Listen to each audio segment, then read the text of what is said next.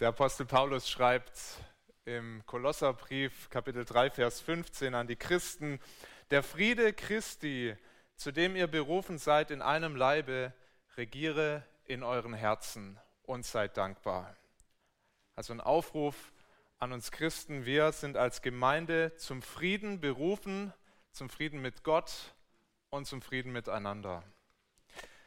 Jetzt weiß aber jeder, der ein paar Tage schon in der Gemeinde ist, mit dem Frieden ist es so eine Sache in der Gemeinde. Gott weiß schon, warum er uns dazu ermahnen muss, nicht nur hier, sondern auch an anderen Stellen. Denn wir stehen alle in der Versuchung, uns von anderen Dingen regieren, leiten zu lassen, als vom Frieden Christi. Und es hat Auswirkungen auf unser Miteinander in der Gemeinschaft. Wie oft führt Unzufriedenheit Einzelner oder sogar ganzer Gruppen in der Gemeinde zu großem Unfrieden. Ein Beispiel dafür sehen wir schon in der ersten Gemeinde in Jerusalem. Ich finde es immer so tröstlich, weil heute sagen die Leute oft, ja, ach, wär's doch wie damals in Jerusalem bei den ersten Christen. Dann ist immer die Frage, ja, von welchen ersten Christen redest du? Von denen in Apostelgeschichte 2 oder dann in Apostelgeschichte 6. Und wir gehen in Apostelgeschichte 6, ein Konflikt, da gab es Unzufriedenheit. Und wir wollen uns das mal anschauen, wie diese Unzufriedenheit sich ausgedrückt hat und was Gott dann auch für eine Lösung geschenkt hat dieser Gemeinde und wie sich das Ganze entwickelt hat. Wir schauen uns Apostelgeschichte 6 an, die Verse 1 bis 7. Ich möchte uns das lesen.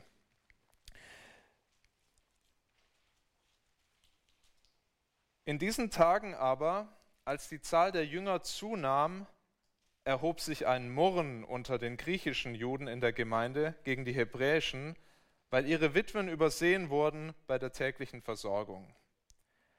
Da riefen die Zwölf die Menge der Jünger zusammen und sprachen, es ist nicht recht, dass wir für die Mahlzeiten sorgen und darüber das Wort Gottes vernachlässigen. Darum, ihr lieben Brüder, seht euch um nach sieben Männern in eurer Mitte, die einen guten Ruf haben und voll Heiligen Geistes und Weisheit sind, die wir bestellen wollen zu diesem Dienst. Wir aber wollen ganz beim Gebet und beim Dienst des Wortes bleiben. Und die Rede gefiel der ganzen Menge gut. Und sie wählten Stephanus, einen Mann voll Glaubens und Heiligen Geistes, und Philippus und Prokurus und Nikanor und Timon und Parmenas und Nikolaus, den Judengenossen aus Antiochia. Diese Männer stellten sie vor die Apostel. Die beteten und legten die Hände auf sie. Und das Wort Gottes breitete sich aus. Und die Zahl der Jünger wurde sehr groß in Jerusalem. Es wurden auch viele Priester dem Glauben gehorsam. Lass uns beten. Vater, wir danken dir für dein Wort, dass wir es auch an diesem Abend nochmal hören dürfen, dass wir auf dich hören dürfen und wir beten, Herr, dass du zu uns sprichst und dass wir es verstehen und dass es was in unseren Herzen bewegt, den Glauben stärkt und heute auch unseren ja, Einsatz für den Frieden, für die Gemeinschaft, die du uns geschenkt hast. Amen. Ja, die, diesen Text möchte ich mit euch in drei kurzen Schritten anschauen. Als erstes den Konflikt, den wir in Vers 1 sehen dann die Lösung in den Versen 2 bis 6 und dann ganz am Ende das Ergebnis. Was hat es gebracht, was die Apostel sich überlegt haben, durch den Geist auch geschenkt? Die Lösung in Vers 7 oder das Ergebnis in Vers 7. Die Geschichte beginnt mit einem Streit, das sehen wir in Vers 1. Was war los? Die Gemeinde, die kümmerte sich damals um die Witwen, da gab es noch kein Sozialsystem, der Staat hat das nicht gemacht, aber die Gemeinde hat sich gekümmert. Und jetzt gab es bei dieser Witwenfürsorge ein Problem. Die griechischen Witwen, die griechischen Christen, Judenchristen haben sich da übergangen gefühlt. Und das gibt Unzufriedenheit in der Gemeinde. Darüber murrten sie, heißt es. Unzufriedenheit machte sich da breit. Und auch wenn dieses Thema der Witwenfürsorge für uns natürlich sehr fremd ist, in unserem Sozialstaat hier in Deutschland, dieses Thema Unzufriedenheit, das was schlecht läuft und sich Unzufriedenheit breit macht, das kennen wir auch. Manchmal läuft die Trennlinie der Unzufriedenen zwischen tatsächlich ethnischen Gruppen. Ich habe das äh, in meiner Zeit in Bayreuth erlebt. Ich war da auch immer wieder in einer Baptistengemeinde und innerhalb kurzer Zeit kamen da ziemlich viele Iraner und Afghanen in diese Gemeinde hinein, was ein großes Geschenk war, was aber auch dazu geführt hat, dass manche, ich sage mal, bio-deutschen Geschwister dort irgendwann sich angefangen haben zu beklagen, der Pastor ist viel zu viel mit den Iranern und Afghanen zusammen. Er soll mal nach uns schauen. Unzufriedenheit. Manchmal beklagen sich die Singles, in der Gemeinde läuft viel zu viel für die Ehepaare. Oder junge Christen murren über den Musikgeschmack der Alten und umgekehrt über die Instrumentalisierung und so weiter. Das kann man durchbuchstabieren in ganz vielen Bereichen. Ich will es auch gar nicht bewerten an dieser Stelle, aber wir kennen das. Unzufriedenheit macht sich breit. Es gibt Konflikte auch bei uns, die kann man nicht einfach laufen lassen, es kann uns lähmen, wenn das zu lange so brodelt und sich dann so aufbauscht. Ähm und es hemmt dann letztendlich auch unseren Auftrag in dieser Welt. Denn wozu sind wir da als Gemeinde Christi? Wir sind dazu da, Menschen zu erreichen mit der frohen Botschaft, mit dem Evangelium. Dass sie Jesus Christus wirklich erkennen, wer er ist, wozu er gekommen ist. Und wir sind dazu da, die, die Jesus dann erkannt haben, die ihr Leben ihm gegeben haben, die ihm glauben, die ihm nachfolgen, die zuzurüsten, sie alles das zu lehren, was Jesus schon die Apostel gelehrt hat, was die dann weitergetragen haben, was bis heute durch sein Wort weitergetragen wird. Dazu sind wir da. Und es wird gelähmt, wenn Unzufriedenheit sich breit macht. Jetzt hätten die Apostel in der Situation viel tun können. Sie hätten zum Beispiel diese griechischen Juden, die sich hier ärgern, scharf zurechtweisen können. Sie hätten sagen können, was stellt ihr euch eigentlich so an? Hier geht es um Geld, hier geht es um Kleidung, was zu essen. Das ist alles total weltlich. Ihr seid geistlich noch nicht reif genug. Vertraut mehr auf Jesus, der wird schon alles geben. Macht hier nicht so ein Radau. Das haben die Apostel nicht gemacht. Die Apostel hätten den Job auch selber übernehmen können, weil zu wem kommen die Leute, wenn es nicht läuft? Als allererstes ganz oft zu den Leitern. Und wahrscheinlich haben sie sich beklagt bei den Aposteln, haben gesagt, da müsst ihr doch jetzt was machen. Und der Druck war bestimmt hoch, zu sagen, dann legen wir mal das Wort beiseite und hören auf zu beten und krempeln die Ärmel hoch und kümmern uns, dass das läuft und teilen das Essen aus und das Geld aus und die Kleidung aus und machen jetzt mal sozialdiakonische Dienste hier in der Gemeinde. Aber auch das haben sie nicht gemacht. Stattdessen schlagen sie vor, beruft andere für diese Aufgabe. Sieben Männer hier, die ersten Diakone der Gemeinde, werden hier noch nicht als Diakone bezeichnet, aber dieses Wort, was in Diakon drinsteckt, das Dienen, das kommt hier ganz oft vor. Und zwar einmal für den Wortdienst der Apostel und einmal für diesen Dienst an den Tischen, den ganz praktischen Dienst. Das sind die ersten Diakone, die hier berufen wurden. Apostel sagen, das Thema ist ein Thema, das ist wichtig, deshalb lasst es uns lösen, lasst uns Männer berufen, die sich da jetzt drum kümmern. Das ist die Lösung Diakone. Die Frage ist aber, warum eigentlich Diakone? man kann auch fragen, warum nicht die Apostel? Warum machen sie das nicht selber? Sie beantworten das in Vers 2 selber. Die Apostel sagen in Vers 2, es ist nicht recht, dass wir für die Mahlzeiten sorgen und darüber das Wort Gottes vernachlässigen. Und wenn man das so zum ersten Mal hört, dann denkt man sich, na, das ist ja so ein bisschen, haben sie sich ja schön hier rausgewunden aus der praktischen Arbeit. Ist das nicht ein bisschen, klingt fast ein bisschen hochnäsig? Ja, wir müssen uns ums Wort kümmern, macht ihr mal die Drecksarbeit.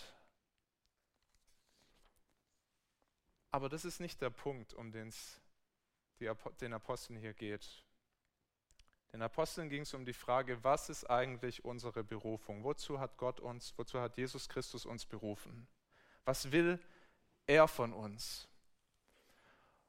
Und sie haben verstanden, was auf dem Spiel stand, wenn sie untreu geworden wären ihrer Berufung. Jesus hatte ihnen den Auftrag gegeben, Menschen das Evangelium weiterzusagen und Gottes Willen zu lehren.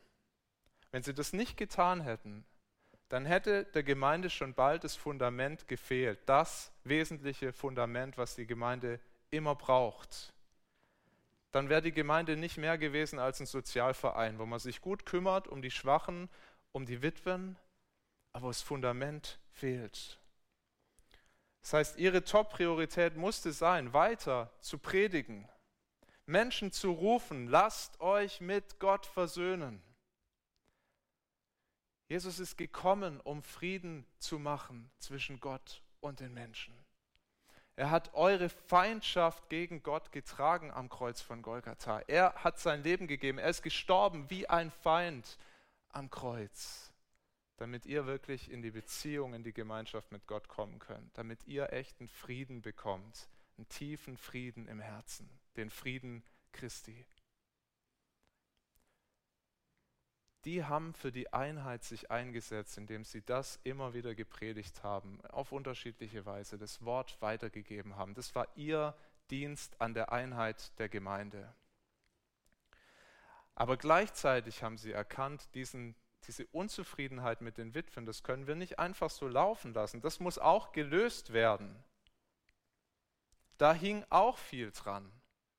Nach innen hing da dran, dass die Einheit der Gemeinde gefährdet war. Nach außen hing da das Zeugnis der Gemeinde dran. Jesus hat gesagt, daran wird die Welt erkennen, dass ihr meine Jünger seid, an der Liebe, die ihr untereinander habt. Und gerade sah man wenig von dieser Liebe. Gerade sah man Streit, gerade sah man Uneinigkeit. Eigentlich nicht anders, als es in der Welt zugeht. So war das gerade das Bild, was diese Gemeinde abgegeben hat. Und das war nicht gut, kein gutes Zeugnis.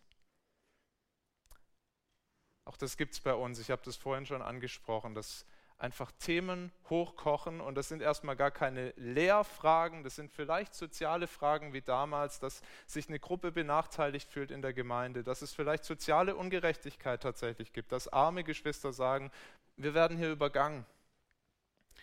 Es kann häufiger noch, denke ich, in unseren Kreisen um organisatorische Themen gehen. Wie organisieren wir die Gemeinde gut? Wie planen wir gut? Und dann gibt es Unzufriedenheit und Streit. Bin froh, dass wir auch das gerade bei uns wenig erleben, aber das kann ganz schnell gehen. Das äh, ja, dürfen wir auch immer wieder ins Gebet bringen, dass Gott uns davor bewahrt. Es kann auch mit der Technik zusammenhängen, dass man da einfach unzufrieden ist. Hör das manchmal, das ist nur eine kleine Gruppe, aber dass es vielleicht Probleme mit dem Ton gibt. Leute beschweren sich im Livestream, ich habe nichts gehört, was auch immer. Themen, die klein sind, die aber auch hochkochen können. Und wir sehen da, es gibt Themen, das sind keine theologischen Themen, das sind zum Beispiel soziale Fragen, organisatorische Aufgaben, Technik, Finanzen, die müssen wir auch als Gemeinde regeln, um wirklich einen Frieden und eine Einheit zu haben und es zu fördern. Wenn wir das nicht tun, dann leidet unsere Gemeindearbeit. Dann kann Streit entstehen, ist die Einheit in Gefahr und damit steht auch unser Zeugnis hier in München Mitte auf dem Spiel, ist in Gefahr. Und genau dafür sind Diakone da, sich um diese Themen zu kümmern. Die Gemeinde gibt ihnen die Verantwortung, solche Themen anzupacken. Sie sind nach dem Zeugnis der Bibel nicht die Gemeindeleiter, Diakone, sie lehren nicht, obwohl wir sehen, die, die hier berufen wurden, die waren durchaus auch fähig zu lehren. Da wurde ein Stephanus berufen, der wenig später eine flammende evangelistische Predigt hält. Aber dafür war er hier nicht berufen, sondern war dazu berufen, an den Tischen zu dienen, einen praktischen Dienst zu tun. Ähm, Sie haben das getan, Sie haben das sicher nicht allein getan, Sie haben bestimmt auch noch andere mit hineingenommen, aber Sie haben diese praktische Arbeit in der Gemeinde geleitet und das war wichtig. Das Entscheidende ist, was wir hier lernen, Diakone lösen praktische Probleme und sie stärken so die Einheit. Ja, die Ältesten, hier noch die Apostel, das waren die Ältesten der ersten Gemeinde, kann man sagen, die Ältesten fördern die Einheit durch die Lehre, die Diakone durch diesen praktischen Dienst in verschiedenen Bereichen. Also beide Ämter fördern auf unterschiedliche Weise die Einheit. Und wie ernst die Apostel das genommen haben, die Unzufriedenheit, die da war, das sieht man auch daran, dass sie, wen sie sagen, wer das übernehmen soll, diesen Diakonendienst. Sie sagen nicht, sucht euch die sieben oder zwölf oder zwanzig Männer, die als letztes nicht Nein sagen können. So läuft es ja manchmal sowieso in der Welt, auf der Arbeit. Wer nicht Nein sagen kann, hat einen Job. Und in der Gemeinde läuft es manchmal auch so. Aber sie legen hier ein ganz anderes Kriterium an. Sie sagen, sucht die Besten. Wenn man nochmal in den Vers 3 schaut, ihr lieben Brüder, seht euch um nach sieben Männern in eurer Mitte, die einen guten Ruf haben und voll Heiligen Geistes und Weisheit sind, die wir bestellen wollen zu diesem Dienst. Charakterlich vorbildlich, brennend im Geist, voller Weisheit. Solche Leute sollten Sie suchen für diesen Dienst. Der Theologe Alexander Strauch sagt schön über diese ersten Diakone, die Gemeinde wählte ihre Besten, um für die Geringsten zu sorgen. Nicht irgendwen, die allerbesten. Das ist ein Prinzip, nach dem wir auch in dieser Gemeinde Diakone berufen wollen, um Unzufriedenheiten zu begegnen, sie zu lösen die Versuchung ist nämlich groß für den Diakonendienst, einfach die zu berufen, die bestimmte Fähigkeiten mit sich bringen.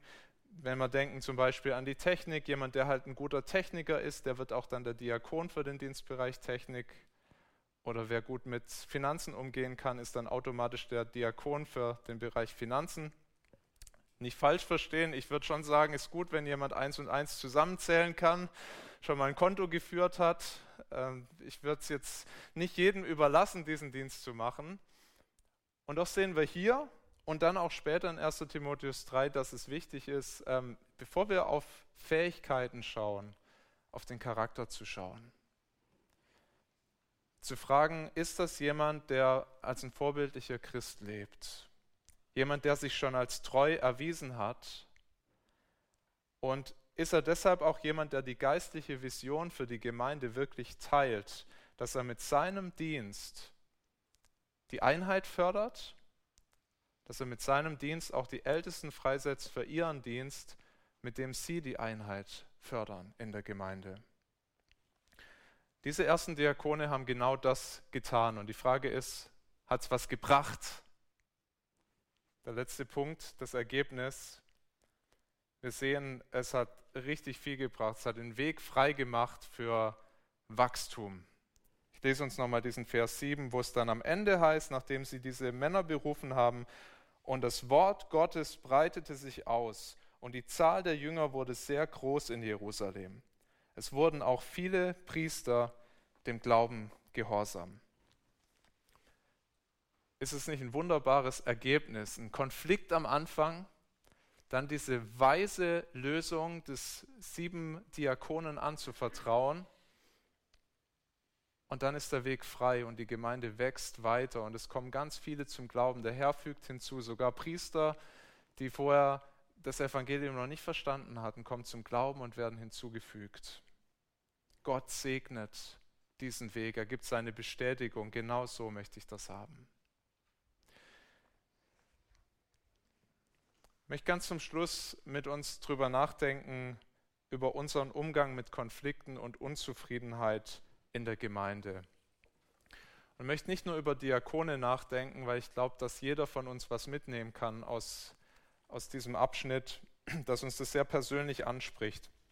Drei Punkte, die sind nicht ganz trennscharf, aber ich, ich wollte sie trotzdem äh, aufteilen und nicht alles in einen Punkt packen. Das erste, nimm Unzufriedenheit ernst. Nimm Unzufriedenheit ernst in deinem eigenen Leben und auch im Leben deiner Geschwister in der Gemeinde. Unzufriedenheit schadet auf Dauer nicht nur uns selber, sondern sie hat ganz oft auch wirklich einen Einfluss auf die Gemeinschaft. Und sie hat das Potenzial, unsere Gemeinschaft sogar richtig zu beschädigen, wenn die Unzufriedenheit größer wird, wenn sie Kreise zieht, kann so richtig um sich fressen. Gott sagt uns Christen durch Paulus, das habe ich schon am Anfang gesagt, der Friede Christi regiere in euren Herzen.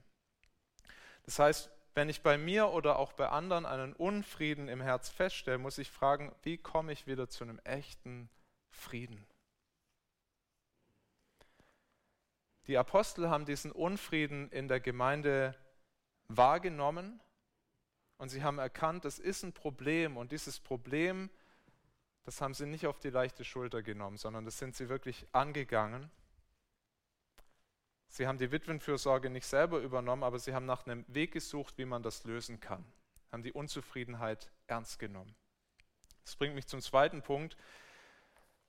Und ich weiß, das klingt leichter gesagt als getan, aber sei Teil der Lösung und nicht Teil des Problems. Bemühe dich darum, wirklich ein Teil der Lösung zu sein und nicht ein Teil des Problems. Es kann in einer Gemeinde durchaus sehr berechtigte Unzufriedenheit geben. Ich würde es nennen eine heilige Unzufriedenheit. Ich würde sagen, hier in Apostelgeschichte 6, so wie uns das geschildert ist, also ich glaube, das war schon richtig, dass die ein Problem damit hatten, wenn hier ein Teil der Witwen wirklich übersehen wurde und es sogar noch nach der Nationalität getrennt war, das war schon ein Problem. Es war richtig, mit diesem Zustand unzufrieden zu sein. Es war gut, dass sie sich dran gemacht haben, das zu lösen. Und wir sehen, die Apostel haben gesagt, wir murren jetzt nicht mit, wir schlagen jetzt nicht auch noch drauf, wir sagen nicht, äh, jetzt habt euch doch nicht so, sondern wir kümmern uns drum. Diese Diakone haben sich berufen lassen und haben sich eingesetzt, dieses Problem zu lösen. Und tatsächlich hat sogar die ganze Gemeinde gesagt, wir machen das zu unserem Problem. Sie haben sich damit reinnehmen lassen von den Aposteln. Sie haben gemeinsam gesucht nach solchen Diakonen aus ihrer Mitte und sie haben sich dahinter gestellt und sie haben erleben dürfen, wir, wir, Gott schenkt uns das, dass wir gemeinsam diese Unzufriedenheit lösen können. Großer Segen.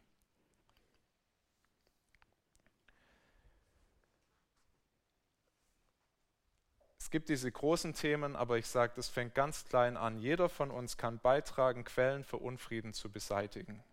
Du kannst ein Friedensstifter sein, wenn du Streit zwischen Geschwistern in der Gemeinde wahrnimmst. Wenn du selber beteiligt bist, kannst du es erst recht sein. Du kannst abrüsten, kannst sagen, lass uns neu einander die Gnade zusprechen, lass uns Frieden schließen. Wie, wie der Harry das erzählt hat mit seinem Bruder. Ja, als er zum Glauben an Jesus gefunden hat, da ist sein Bruder ihm zum Freund geworden. So darf das auch in der Gemeinde sein. Du kannst ein Friedensstifter sein, du kannst Rücksicht nehmen auf andere Geschwister, vor allem auf die Schwächeren. Und in der Weise können wir uns dann die Liebe Christi anschaulich machen. Ich möchte dazu aber noch eine Sache sagen. Äh, wenn ich mich meiner eigenen Unzufriedenheit stelle, dann werde ich manchmal auch sagen müssen, ich mache gerade ein Problem größer, als es ist bin gerade über Dinge unzufrieden, über die sollte ich nicht in dieser Weise unzufrieden sein, wie ich es bin. Ja, es ist auch wichtig, das sich einzugestehen, das anzuerkennen. Es gibt in der Gemeinde ganz viel Streit um Weisheitsfragen, auch um Dinge, die kann man so, die kann man so machen. Geschmacksfragen, welche Lieder singe ich gern? Wie singe ich sie gern? Wann stehen wir im Gottesdienst auf? Wann bleiben wir sitzen? Wie lang ist die ideale Predigt? 20 Minuten, 40 Minuten, manche sagen sogar 60 Minuten. Manche stöhnen jetzt schon. Natürlich ist es völlig legitim, dass ich Präferenzen habe. Es ist auch völlig in Ordnung, wenn ich dafür argumentiere, so ist gut oder so ist gut. Aber dein Friede und mein Friede hängt letztlich nicht dran, wie wir das dann am Ende machen in der Gemeinde. Da hängt unser Friede nicht dran. Das ist nicht der Friede Christi. Und wenn mich das umtreibt, wenn mich das wütend macht, wenn ich fast nicht mehr schlafen kann, wenn es mich ärgert, wenn es mich zu anderen treibt, ist das nicht schlimm, dass wir da schon wieder sitzen geblieben sind, wo wir hätten aufstehen müssen oder dass wir schon wieder so ein neues Lied gesungen haben oder so ein altes Lied. Da darf ich mich fragen, was ist eigentlich los in meinem Herzen, dass mich das so wütend macht und so aufbringt. Und das ist vielleicht gar nicht das Thema, dass die Gemeinde jetzt was ändern muss, sondern dass ich ins Gebet gehe oder dass ich auch mit jemand anders ins Gebet gehe und sage, Herr, du weißt, es ist mir wichtig, aber das soll mir nicht so wichtig sein, dass es jetzt zwischen mir und anderen steht in dieser Gemeinde.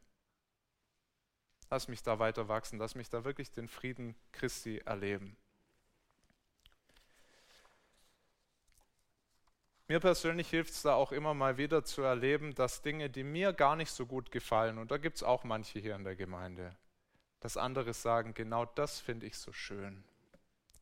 Das erbaut mich.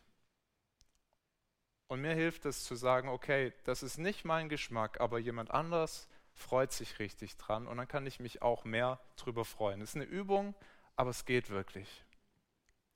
Also hinterfrag dich und andere immer mal wieder, ist es überhaupt angebracht, unzufrieden zu sein? Und wenn ja, kann ich selber was beitragen, das zu lösen.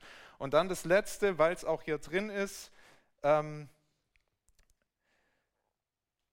die Apostel haben gesagt, wir kümmern uns nicht selber drum.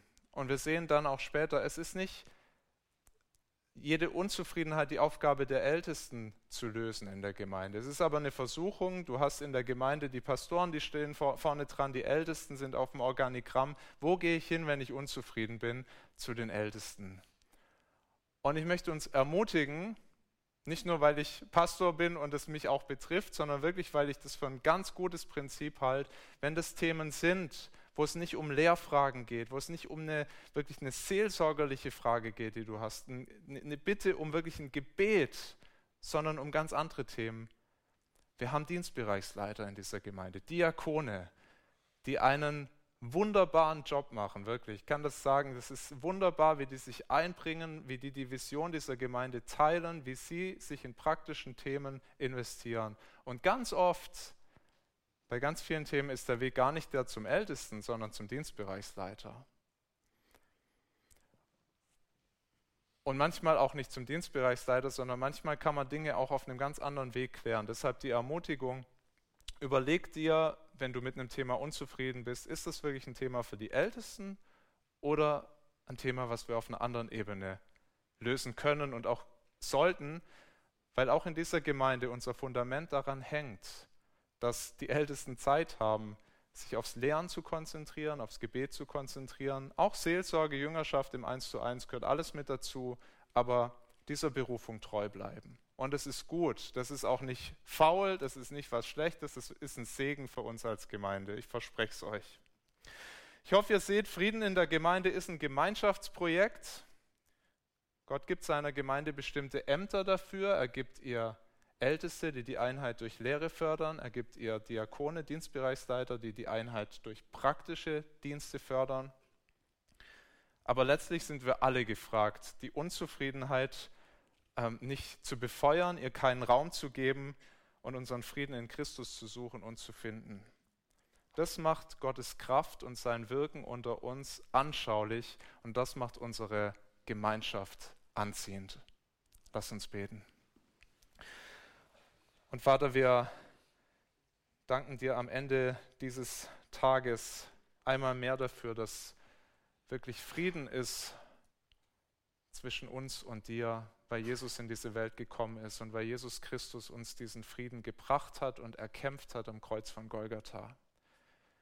Wir sind dir unendlich dankbar dafür, dass wir dich kennen dürfen, dass wir dich anbeten können dass dein Frieden auch in unsere Herzen eingezogen ist. Wollen dir gleichzeitig bekennen, dass da auch immer wieder Unfrieden ist, dass wir diese Ermahnung wirklich brauchen, Herr, weil wir uns noch von anderen Dingen regieren lassen. Und wir wollen beten, Herr, dass du unsere Herzen formst, veränderst und dass dein Frieden noch viel mehr Raum gewinnt in unserem Leben und auch in dieser Gemeinde. Wir wollen beten um Versöhnung zwischen ja auch Geschwistern unter uns, die im Streit sind, wollen beten, Herr, dass du der Unzufriedenheit begegnest, so wie wir das brauchen, Herr, dass wir gute Lösungen finden oder dass wir einfach erkennen, dass es auch mal nicht angebracht ist. Herr, du kannst durch deinen Geist uns da führen und Weisheit schenken.